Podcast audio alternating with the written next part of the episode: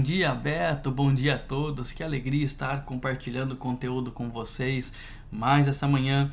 E hoje eu quero compartilhar algo que eu passei, que eu vivi, que não foi tão agradável. Em um momento de desatenção minha, eu acabei caindo num golpe, Beto. Graças a Deus já está tudo resolvido, me deu um trabalhinho, mas eu caí num golpe. Eu quero explicar um pouquinho como tudo isso aconteceu. Olha só, apesar de toda a experiência que a gente tem, é, se nós não estivermos atentos, qualquer um pode cair num golpe. O que aconteceu foi o seguinte: eu precisei de um serviço público e eu usei o serviço público e o resultado desse serviço chegaria na minha caixa de correspondência, chegaria por carta. E eu notei que o endereço que estava registrado lá no órgão era um endereço antigo meu. E eu já tinha feito o processo e chegaria no endereço antigo. Eu falei, hum, não vai dar certo, eu preciso atualizar o meu endereço. O caminho que eu optei, como eu já tinha feito o serviço, o caminho que eu optei foi usar um produto do correio que é um redirecionamento de entregas. Eu posso entrar e pedir para entregar a mercadoria num outro endereço. Eu entro, eu pago um valor por isso, é bem pouquinho, mas eu digo, eu estava nesse endereço e agora eu quero um redirecionamento para esse outro endereço.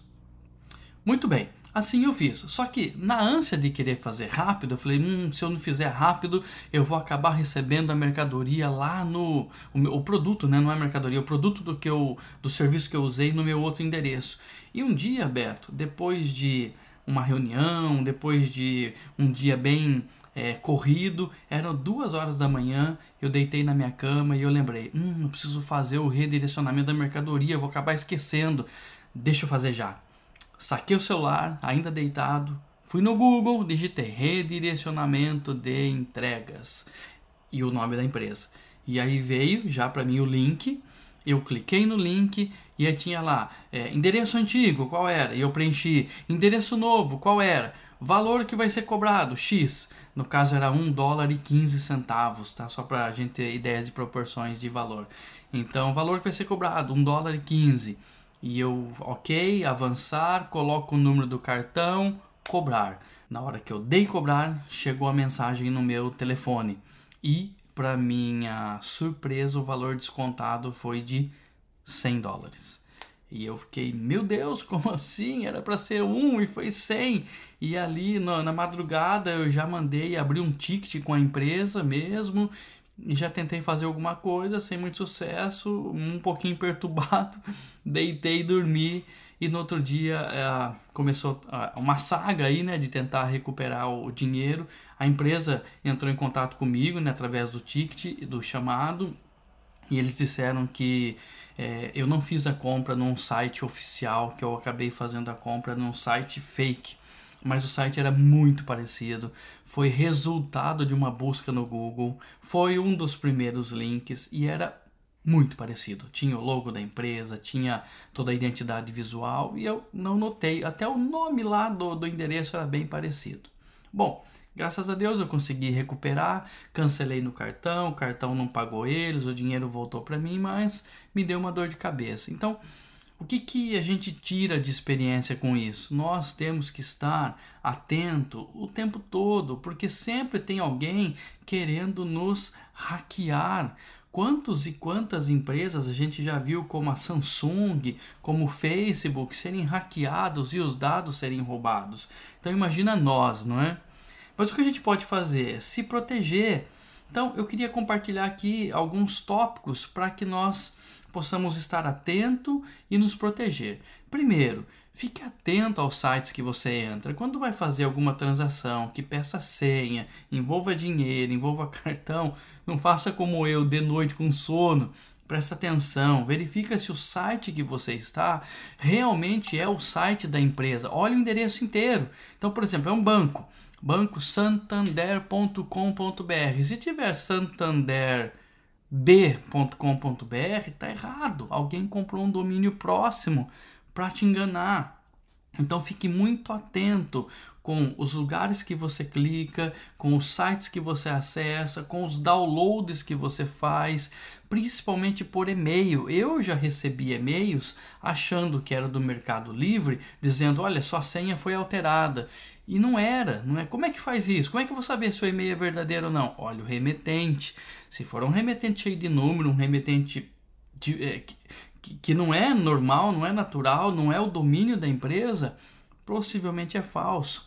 Um outro truque, Beto, é passar o mouse em cima do link. Não clica. Então tá lá, clique aqui para resetar a sua senha. Passa o mouse em cima do link. Geralmente lá embaixo vai mostrar qual é o endereço do link. Se for um endereço amigável, estou dando exemplo do Mercado Livre, mercadolivre.com.br barra resetar senha. Opa, legal. Endereço diferente, que não faz sentido, numérico, não clica, provavelmente é um golpe.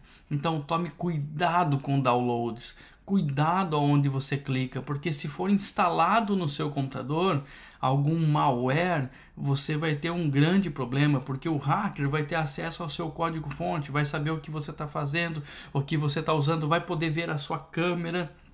Então é algo bem perigoso. Evite usar redes públicas. Ah, mas eu cheguei aqui, tem Wi-Fi, vou usar o Wi-Fi. Se você pode, fique no seu 3G, no seu 4G. Evite o Wi-Fi público, porque é, é, muito fácil ter um servidor no meio do caminho, ah, então recebe a internet, passa para um servidor e entrega para você. E esse servidor no meio do caminho, ele pode interceptar tudo que você digitar lá. Então evite usar rede pública, cuidado com downloads, cuidado com e-mails que você não reconhece o remetente ou o link, tá? Tente manter os softwares que você tem na sua máquina ou no seu celular atualizado. Atualize sempre, porque essas atualizações de segurança que as empresas fazem evitam muitas vezes falhas de sistema, não é? Quando você for usar senha, falando em software, use senhas fortes.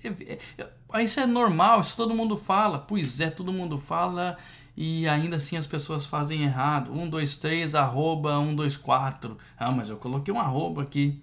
Não funciona, tem que colocar senhas mais difíceis. E aí vou dar uma dica, mas poxa, se eu tiver senha difícil, como é que eu vou lembrar? Gerenciador de senha, eu já uso há muitos anos um sistema que gerencia as minhas senhas. Então, para cada site eu tenho uma senha diferente, uma senha de 15, 20 números, não é? E como é que eu sei disso? Por causa do meu gerenciador de senhas. E aí você vai dizer assim: Uau, mas se alguém descobrir o seu gerenciador de senhas, você está perdido. É verdade, mas no meu gerenciador de senha eu tenho uma senha com 32 caracteres alfanuméricos e essa sim eu tenho na minha cabeça. Se alguém descobrir a senha, ela vai tentar entrar, vai mandar para mim uma mensagem na hora que foi conectado aqui no meu celular, vai chegar uma mensagem que alguém conectou na minha conta, se eu vou permitir ou não. A pessoa só consegue se eu permitir via celular, tá? E via e-mail. Tem uma tripla confirmação. Aí chega um e-mail para mim é, ainda que para eu confirmar se pode ter acesso ou não. Então tudo isso vai dar acesso ao meu cofre de senhas, não é? E aí, com o cofre de senhas, eu consigo ter uma senha para cada sistema. Então, não são todos. Cada loja virtual que eu tenho conta tem uma senha diferente, cada e-mail tem uma senha diferente. Então, usar senhas diferentes faz todo sentido. Usar a dupla autenticação sempre que ela estiver disponível use a dupla autenticação, seja por e-mail, seja por SMS, ou seja por sistemas. Existem sistemas né, que você instala no seu celular e gera um código que é um código que vale por alguns segundos só. Use e abuse desses recursos. Se o seu celular tem a liberação por digital, use ela. Se for por face, né, use ela são ações assim que vão dificultar você ser hackeado. Vai prevenir 100%? Não, não vai, não é? Mas vai dificultar muito a vida aí das pessoas que querem te hackear. É como ter um carro, deixar na rua, você corre o risco do carro ser roubado? Corre, mas se ele tiver fechado, se ele tiver com um alarme, é mais difícil você deixar ele aberto com a chave no contato, fica mais fácil. Então, Beto, queria compartilhar essas informações com vocês. Fiquem atentos, a cada dia mais os hackers aí estão espertos e se a gente não estiver do nosso lado preparado, a gente pode cair em golpes e golpes que vão ser difíceis de serem recuperados. Um abraço a todos e um ótimo final de semana.